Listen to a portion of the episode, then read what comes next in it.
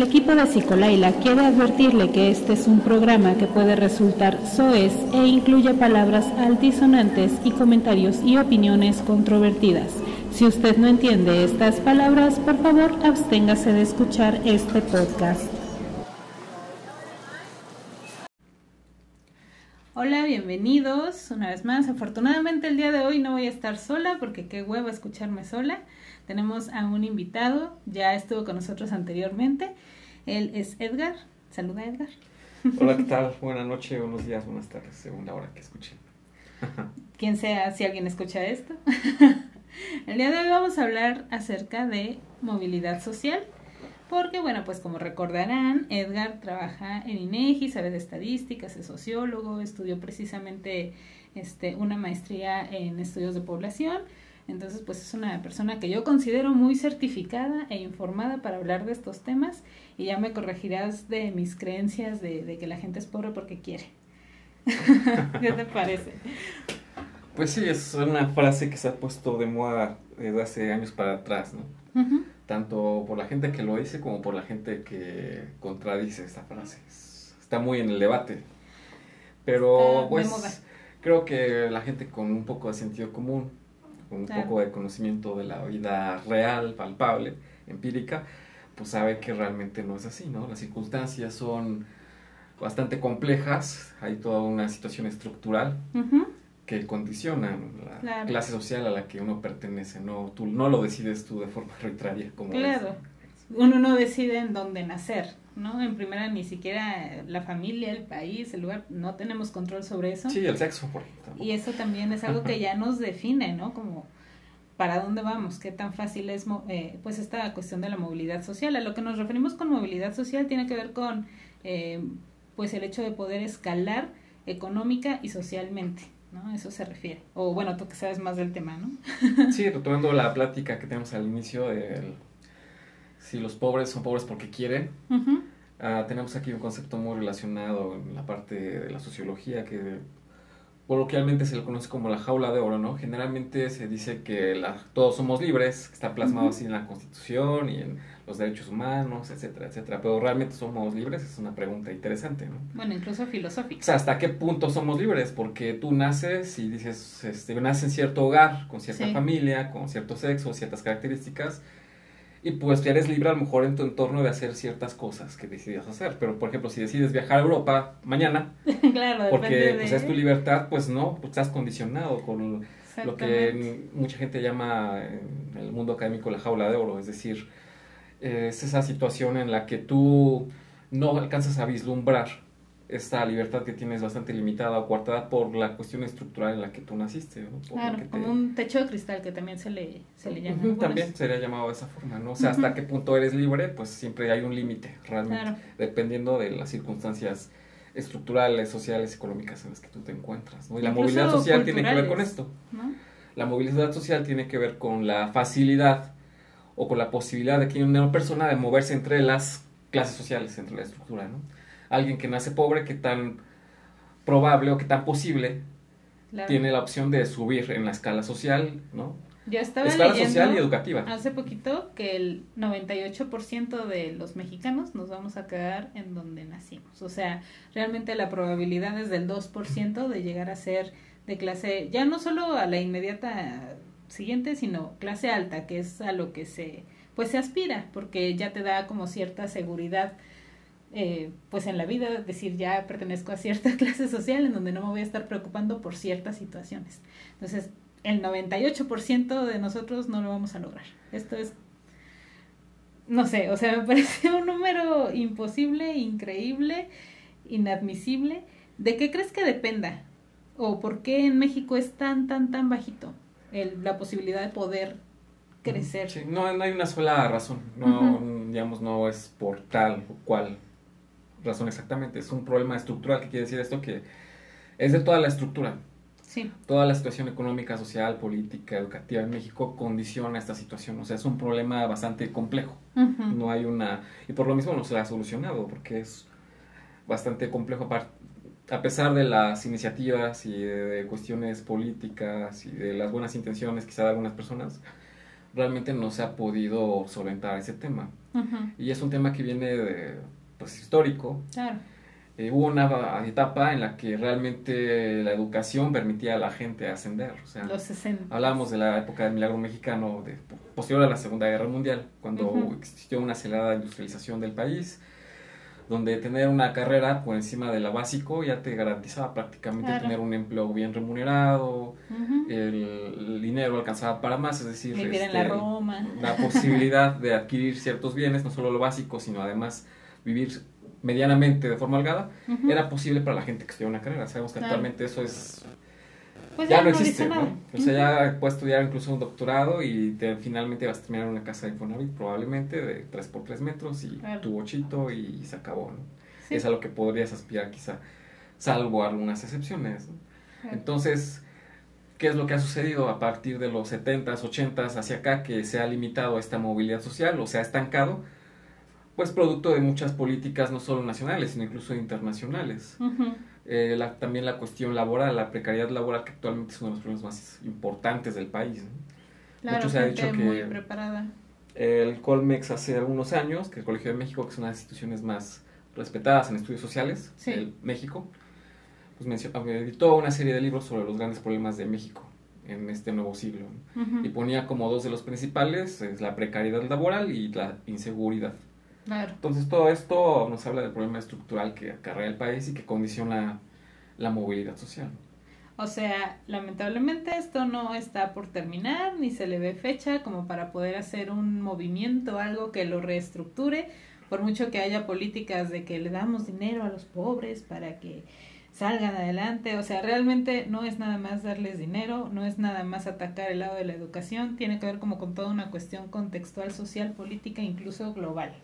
Sí, no, es un tema bastante complejo y la parte de dar dinero nada más así a los pobres como tal, pues realmente quizás llega a solventar alguna situación inmediata, pero a largo plazo no es realmente viable y no, no funciona como tal.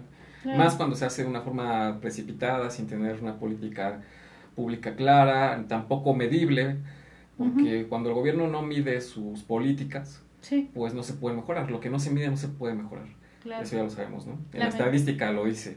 Y lamentablemente en muchos gobiernos este, pasados y actuales también no es prioridad medir sus políticas públicas y el alcance que tienen. Ni idea tienen de dónde están. Muchas veces la manipulación de los datos, eh, todo esto, pues realmente imposibilita ver hasta dónde realmente llegan los programas sociales y dónde tienen su límite.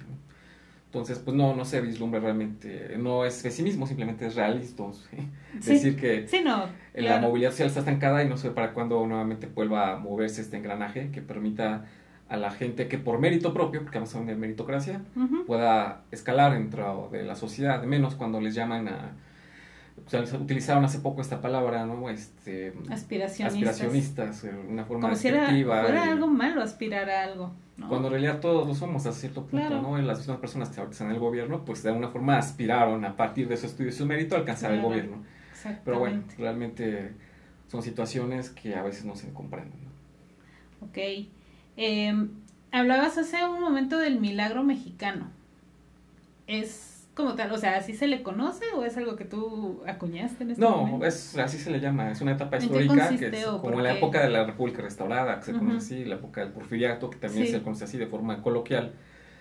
También la, esta, este mote, este término de el milagro mexicano se acuña a partir de esta acelerada industrialización que sucede a partir de la Segunda Guerra Mundial. Antes de la Segunda Guerra Mundial, México era un país todavía eminentemente agrícola. Se dedicaba a actividades primarias, extracción de minería, eh, petróleo y materias primas. Sí. Pero a partir de que Estados Unidos entra en la Segunda Guerra Mundial, le ocupa toda su fuerza eh, masculina prácticamente en el ejército, las mujeres tienen que ir a las fábricas y en Estados Unidos existe una falta de mano de obra importante. Y no solo falta de mano de obra, sino también falta de materias primas y demás situaciones. Entonces, ¿qué es lo que pasa? Que México se convierte en su principal socio y envía trabajadores para allá, y no solo trabajadores, sino que todo lo que México va produciendo, Estados Unidos lo va comprando, incluido también bastante petróleo. México se convierte en el principal surtidor de petróleo para Estados Unidos, entonces todo esto dinamiza la economía en México. Ahí empezó nuestra relación tóxica con Estados Unidos. desde, ha habido una relación de amor de Estados Unidos desde siempre, desde que los ingleses colonizan lo que actualmente es Estados Unidos, los españoles colonizan lo que hoy es México, incluido Florida, ¿no? Desde que Estados Unidos, se Inglaterra se peleaba por Florida con España, ya empezaba, digamos, a vislumbrarse este conflicto que iba a permear a través de, de los siglos. Después, en 1845-46, la guerra con Estados Unidos y la pérdida del territorio, ya lo que sabemos tristemente, ¿no? Y yo así, ¿de, qué me hablas? No, es cierto. ok, mira, quisiera también poner sobre la mesa la pregunta, regresando a lo de eh, movilidad social. Si junto con la movilidad social está también una movilidad eh, geográfica, porque, por lo menos hasta hace algunos años, eh, incluso ahora, o sea, realmente en muchas ciudades de lo que se le llaman, mal llamado provincia, este, es difícil muchas veces encontrar un buen trabajo o uno medianamente bien pagado, entonces sobre todo la, la, gente que ya estudió una carrera busca moverse hacia otras ciudades. Bueno, no, incluso gente que, que se dedica como al, no sé, este, obreros y eso, buscan moverse hacia donde precisamente están las fábricas y los lugares donde se puede trabajar. ¿Tú crees que esté un poco relacionado también moverse geográficamente con lograr una movilidad económica? Sí, sin duda, y no es algo nuevo, es algo que se dio desde hace, pues precisamente de la época del milagro mexicano, de la época de la industrialización del país, pero tenemos que diferenciar en dos tipos de movilidad. La movilidad que se da en un inicio, que es del campo a la ciudad. Sí, claro. Y la que también existe este, internacional, ¿no? sobre todo hacia Estados Unidos.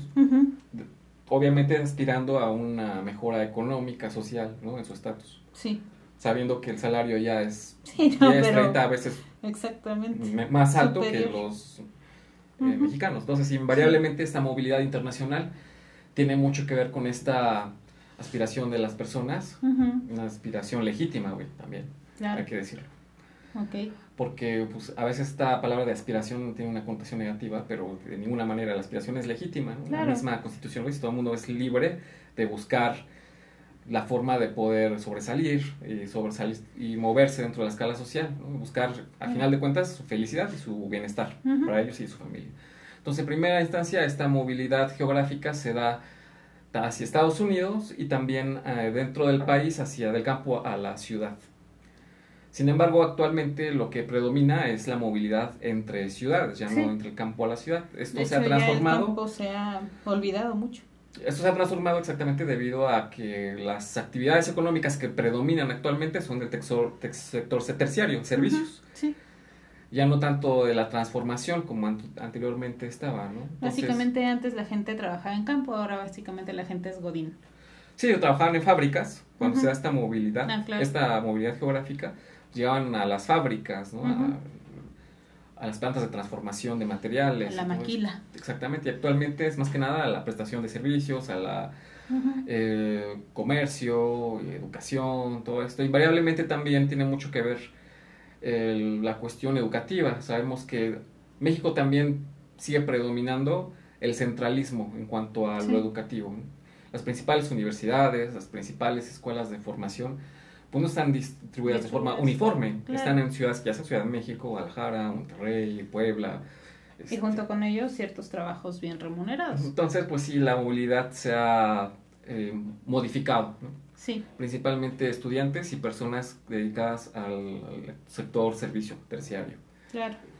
Y esto también ha modificado la dinámica eh, también dentro del país, a situaciones de cómo se mueve el comercio, cómo se mueve el transporte, todo esto.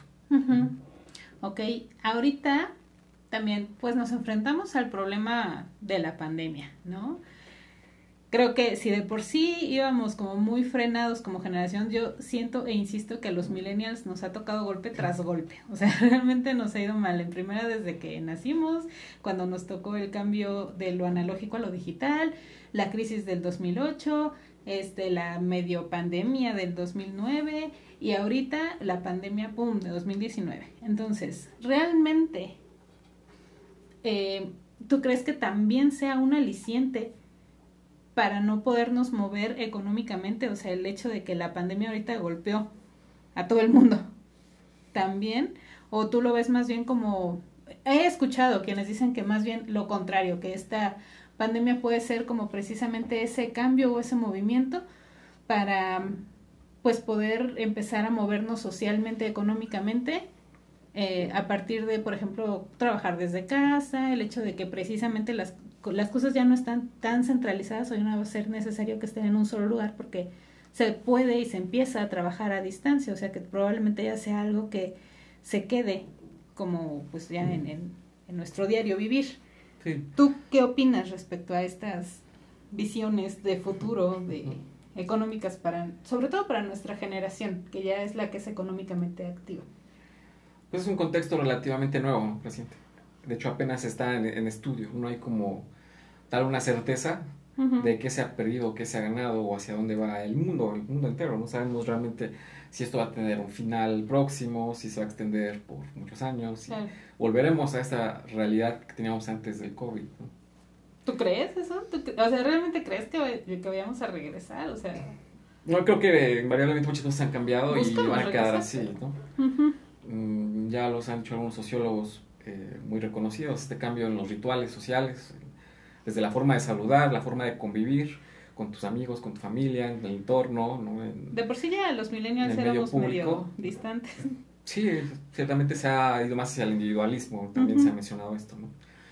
Pero retomando lo que preguntabas, sí, definitivamente tiene un impacto económico. En una primera instancia, cuando todo se cierra, cuando las empresas tienen que despedir trabajadores, cuando les reducen su sueldo porque ya no tienen el mismo ingreso las empresas, pues invariablemente hay una, un golpe directo e inmediato a la economía de las familias, de los jefes de hogar eso inmediatamente también limita pues, la movilidad social ¿no? y las aspiraciones de muchas personas, no solo en la cuestión laboral, en la cuestión educativa también. Sabemos que las clases suspendieron en todos los niveles. Se ha dicho mucho este, por las personas que saben del tema de educación que es un año perdido, porque a pesar de que se ha tratado de sobrellevar la educación a distancia, pues realmente sabemos que la calidad y el entusiasmo y las ganas, tanto estudiantes como maestros, en esta modalidad, pues no es la misma, ¿no? Pues no solo las ganas, yo creo que también los recursos, porque, o sea, hablamos, por ejemplo, de niños de ciudad, ¿no? Que pueden tener acceso a Internet, tal vez, igual y ni en su casa, pero se conectan a la red del vecino o tal. Pero la gente que vive en comunidades, o sea, realmente ahí sí está complicado. Si de por sí no les llega muy bien el Internet, ¿cuántos de ellos tienen Internet en casa o tan solo una computadora o un dispositivo desde el que pueden estudiar? Entonces, realmente creo que sigue siendo parte también del problema. O sea, México, además, creo que otra de las razones por las que no se puede mover uno fácilmente, socialmente hablando, yo veía estadísticas que decían que el 54 o el 56% de los mexicanos son pobres, pero pobres, pobres, ¿no? No, no como uno que ahí se anda quejando, pero pues no es pobre, pobre. este, también tiene que ver como con estas situaciones, precisamente del olvido en el que se tiene, sobre todo a la gente que están pues a las orillas de lo, pues de las urbes, ¿no? Y el hecho también de que México es un país clasista, racista y todos estos istmos que tampoco permiten que esta gente avance en una escala social. Sí, definitivamente el hecho de que um, en el sector rural todavía existe un olvido muy muy fuerte, muy marcado.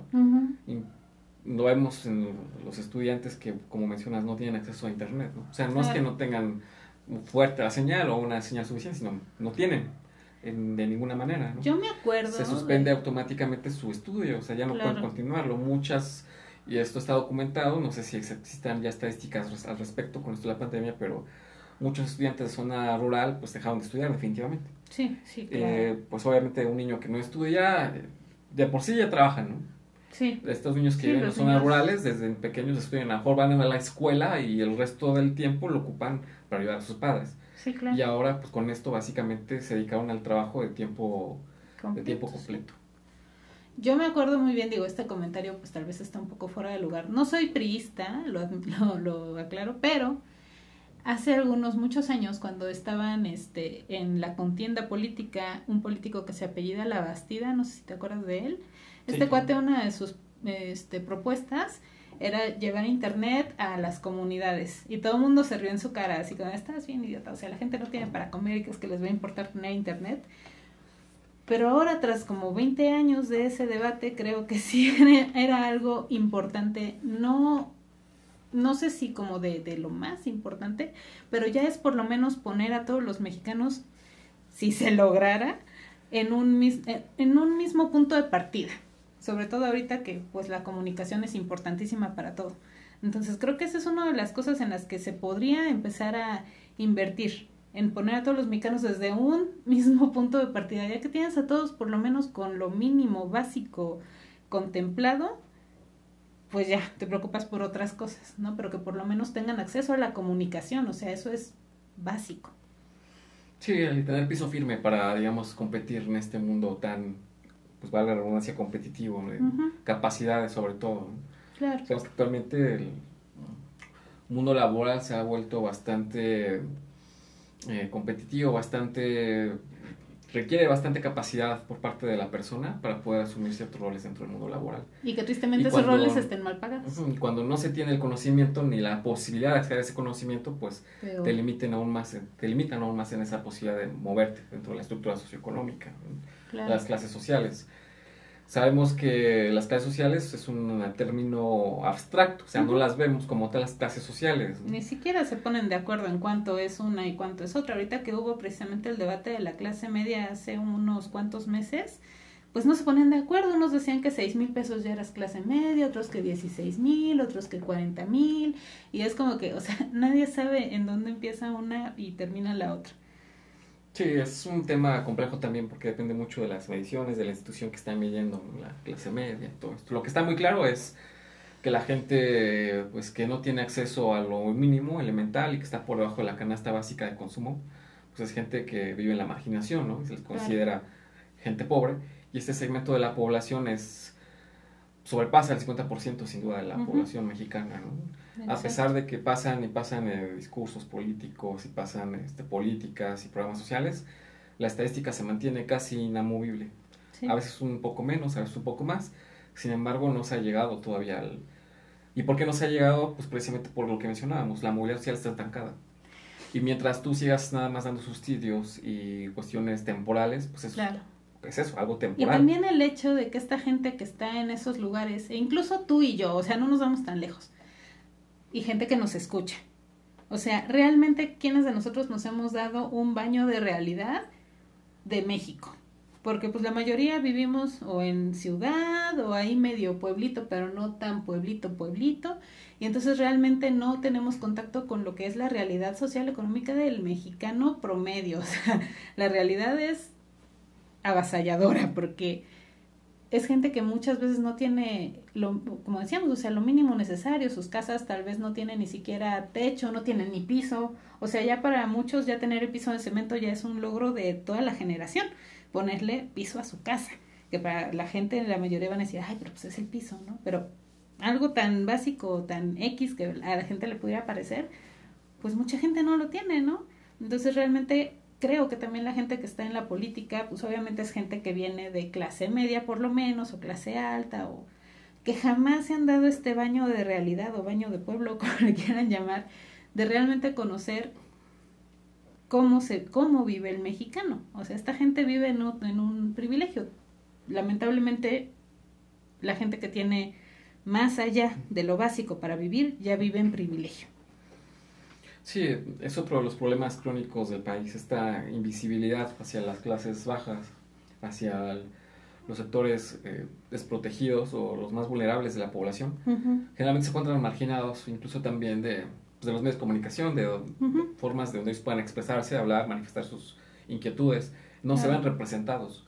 Y tiene mucho que ver también con lo que mencionábamos hace, o lo que mencionabas hace un momento, el clasismo o racismo que existe en México pues, ¿qué hace? Que invisibiliza a estas personas. No solo por la cuestión económica, sino incluso ya por la cuestión racial. ¿no? Claro. El hecho de que, por ejemplo, si tú miras eh, los principales canales de televisión en México, muy difícil o nunca vas a ver gente de piel eh, morena o más oscura, digamos, protagonizando telenovelas o películas. Claro, no Los verás haciéndola del ratero, de la sirvienta, de siguen reproduciéndose estos estereotipos que existen desde la época del cine mexicano, los 40, de la época de oro, y hasta la, actualidad, hasta la actualidad siguen exactamente esos mismos roles, realmente de la gente blanca, de la gente económicamente poderosa, que son los que acaparan los medios de comunicación también.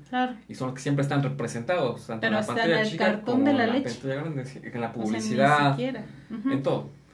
Entonces ya a partir de ahí nos damos cuenta de cómo existe esta exclusión, ¿no? Este, el no verlos, el no oírlos. Güey, la pinche gente que critica a Yalitza Aparicio porque le está rompiendo bien chido en otros países y porque salen portadas de revistas y todo. Güey, en lugar de decir qué chingón que alguien que nos representa físicamente esté ahí, que, que realmente así nos vemos los mexicanos, ¿no? O sea, en lugar de, de pensar así, no, le empiezan a echar caca. Y es como, güey, ¿cómo?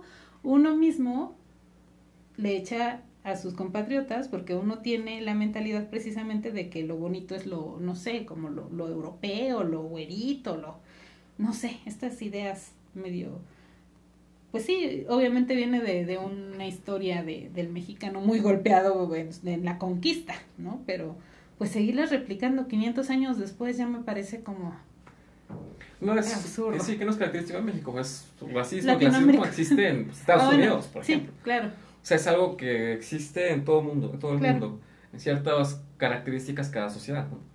Aquí en México muchas veces nos ofendemos que nos digan que somos racistas, pero lo cierto es que lo somos. Claro, pues sí, un insulto es decir indio, ¿no? Cuando dicen, ay, es que pinche india, y es como de, o sea, sí, sí soy, ¿no? O que me, o que digan, es que, ay, parece que te bajaron del cerro. Y así de, pues vivo en Pachuca, sí vivo en un cerro, o sea, sí, me bajaron del cerro hace tres segundos, ¿no? Pero que eso lo vean como un insulto y que se usa como insulto si dices, o sea, ¿qué onda? Pues sí somos, o sea, sí somos indios, sí somos del cerro, sí somos todo eso, o sea, ¿no? Sí, es algo con lo que efectivamente se tendrá que romper. Actualmente, gracias a las redes sociales, a los nuevos movimientos sociales de las minorías, o lo que comúnmente llaman minorías, hasta cierto punto los medios se han abierto, ¿no? sobre todo los medios alternativos, para hacer la voz y para que estas, estos segmentos de la población sean escuchados y exista hasta cierto punto una incluso un periodismo alternativo, que antes pues, cuando no existía este acceso a los medios electrónicos, pues era imposible. sí, claro, o sea, la tele te decía la tele y únicamente veías el 2 y el 13, o sea, te Seca, Televisa, el periódico, pues los mismos siempre. Y compradísimos todos. Pero actualmente, pues gracias a los medios electrónicos y redes sociales, este debate, pues digamos que está en boga, se ha abierto y es ya es un primer paso, ¿no? El hecho de que se vea el problema, se reconozca, se hable de él y se debata de él, pues ya al menos es un avance. Entonces, probablemente eso sí lo veo como una posibilidad futura, porque realmente se reduzca esta, esta imaginación y este no ver y oír hacia la mayoría de lo que es el país, no es una minoría, o sea, realmente la mayoría de población mexicana pues, somos mestizos, somos morenos, somos este, de clase media o baja, pero sin embargo no estamos representados prácticamente no solo en, el poder, sino en los medios de comunicación. No, y nada, en nada. Ok. Eh, a ver, bueno, ya llevamos aquí veintitantos minutos hablando, pero pues ya vamos a cerrar el programa porque andas ocupado. Entonces, este, conclusiones. ¿Algo más que quieras aportar? Pues realmente es un tema complejo, ¿no? Es un tema estructural, es decir, existen muchas causas para esta problemática. Claro. Pero mientras no llegue un gobierno que vislumbre la posibilidad de una movilidad social como algo legítimo y no como una situación de aspiración ilegítima, sí, no pues ahí ya, para empezar, estamos mal. ¿no? Este desprecio, este desdeño hacia la ciencia, hacia la cultura, hacia el conocimiento, pues pone más aún trabas a esta movilidad. Entonces, pues al menos en un futuro próximo, pues no veo mayor una mayor avance en esta situación de que se abran, digamos, las puertas de la movilidad social y que esto vaya mejorando en un entorno próximo, no lo veo posible. ¿Futuro próximo decimos 2024? Es un año interesante. Ya estaremos viendo cómo eso pasa en ese año, pero... Si llegamos. Ahora, esto no quiere decir que la universidad y el estudio han dejado de servir. Ah, también eso te iba a preguntar. Sí, porque no podemos decir, no podemos dejar la conclusión de, ah, bueno, pues ya no estudio. Pues, no tiene caso, van a pensar o no. Pensamos igual. ¿Qué es lo que pasa? Que si no estudias por arriba de la secundaria, ahí sí entonces no tienes ninguna posibilidad. Claro, en primero. Con la eh, preparatoria y la universidad está demostrado estadísticamente que tienes una posibilidad, igual no muy grande, pero al menos la posibilidad existe de poder moverte. Pero si no estudias es nula. Entonces, aparte tan solo como para poder crearte un pensamiento ya un poquito más este crítico, ¿no? Es no digo que la gente que nada más estudió secundario primaria no lo tenga, pero sí es algo que también se va desarrollando conforme más lees, conforme más estudias, conforme más investigas y conforme más también te relacionas con otra gente que viene de otros lugares, porque la universidad es precisamente esa experiencia de conocer gente muy diversa. Entonces eso también te abre el panorama. Digo, ya hablando un poco más psicológicamente, ¿no? Psicosocialmente. Sí, te, mejora, te, hace, te da mejores hábitos de vida, o sea, te hace ver la vida desde otro punto de vista, te da conciencia de clase, hablando en términos marxistas, digamos, porque es algo totalmente real, cuando te haces consciente de la realidad social, económica, política en la que estás parado, quiénes están abajo y quiénes están arriba de ti. Y mientras no te hagas consciente de eso, pues no puedes generar este pensamiento reflexivo o crítico. ¿no? Entonces la educación, y creo que ese el mensaje con el que podríamos irnos, sigue siendo hasta ahora la puerta o el acceso o la escalera que existe hasta ahora para poder mover socialmente dentro de la escala socioeconómica. Entonces, no dejar de estudiar, seguir tratando de pues, progresar en la parte educativa y entre más uno preparado pueda llegar al sector laboral, pues tendrá mejor perspectiva, ¿no? No como en los 70s, no como en los 60s. No hasta ahora. Pero si no estudias, pues ahí sí de plano la situación está perdida. Claro. Por muy emprendedor que seas, por mucho que sigas a los de Shark Tank, este, pues no. No, no, eso es como los rockstars, uno de cada mil triunfa, entonces no, nada más es este, vende humo, les llaman. Sí, sí, lamentablemente. Ok, pues muchas gracias Edgar, gracias por tu tiempo. También ustedes muchachos, pues gracias por escucharnos. Aquí ya los tuvimos 30 minutos entretenidos.